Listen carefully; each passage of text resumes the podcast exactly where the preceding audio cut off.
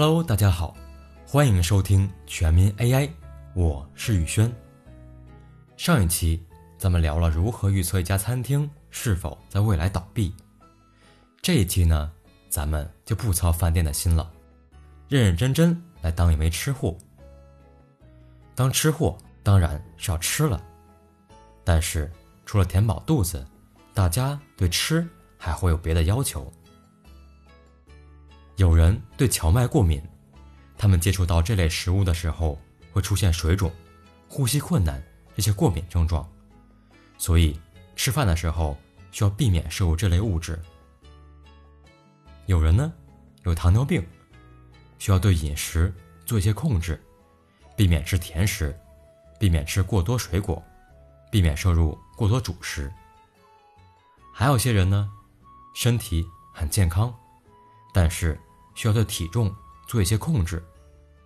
他们精确计算每天碳水化合物摄入量、脂肪摄入量、蛋白质摄入量，以保证达到目标身材。最后还有些人，他们很健康，也不需要控制体重，但是对饮食有一些偏好，比如不吃香菜、不吃辣、不吃蒜等等。对食物的要求多了，自然要规范饮食习惯，规范长期的饮食计划。这个事儿需要坚持，需要克服遗忘，显然有点费劲。好在有人工智能，它能满足我们作为一个食客提出的要求，帮助我们更轻松执行饮食计划。那它是什么样的呢？咱们有些人。有记录饮食的习惯，写在本上，或者记录在手机中，这个是个不错的习惯，可以清楚统计每天食物的摄入量、种类、卡路里、糖分等等。但是有点麻烦，用本子的话需要随身带着，有时候很容易忘；用手机输入的话又很麻烦，需要从千百条种类中。选择菜品种类，再记录重量，慢慢的容易厌倦。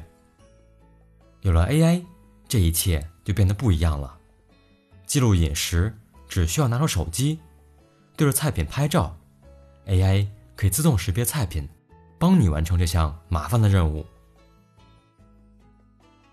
有一家公司就是利用菜品识别，开发出了一款 APP，帮助用户减肥减脂。这个 A P P 叫做卡路里妈妈，Calorie Mama。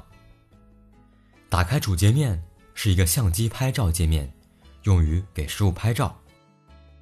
我拍了一张宫保鸡丁的照片，经过短暂的处理后，宫保鸡丁这道菜被准确无误识别出来了，并且伴有卡路里七百七十九卡。根据拍照时间，它被自动选入早餐、午餐或者晚餐。如果无需修改，点击完成就自动记录下来了。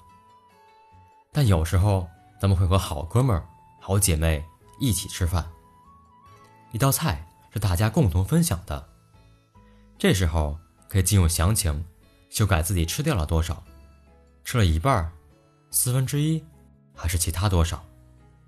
在详情页中还可以看到这道菜的营养成分表，就像饮料瓶上的表格一样，列出了。饱和脂肪酸、维生素 A、钙、铁等等数值。由于我不是付费用户，这些数值就看不到了。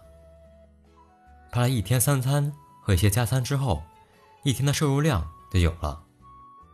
而消耗量，APP 是通过自动导入手机的运动数据计算出来。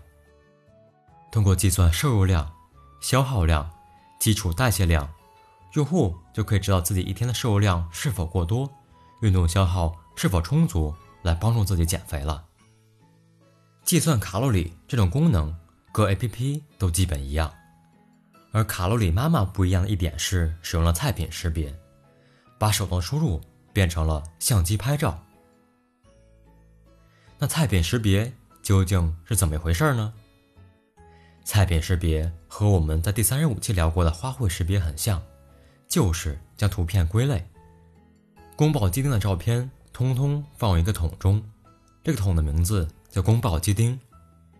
牛排的照片会通通放在另外一个桶中，这个桶的名字叫牛排。当所有美食照片都可以被正确放入桶中时，AI 就知道了每张照片是什么菜了。之后，系统再去调取已有数据，比如宫保鸡丁早已记录是七百七十九卡，糖分是多少，脂肪又是多少，将这些数据从数据库中调取出来，展示给用户，大家就知道一道菜的摄入量了。把美食照片放入正确的桶中，这就是人工智能所做的事儿。它其实就是把图片与名称对应起来。这种对应能力需要通过大量数据训练得来。在训练前，我们需要收集大量美食照片，并且把正确的菜名贴上。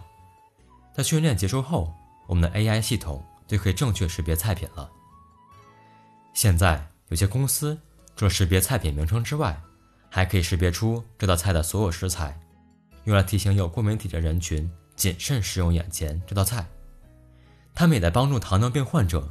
尽可能降低糖分的摄入量。原来吃货也可以变得科技感十足。你是怎么看待菜品识别的呢？欢迎到下方留言。我是宇轩，咱们下期再见。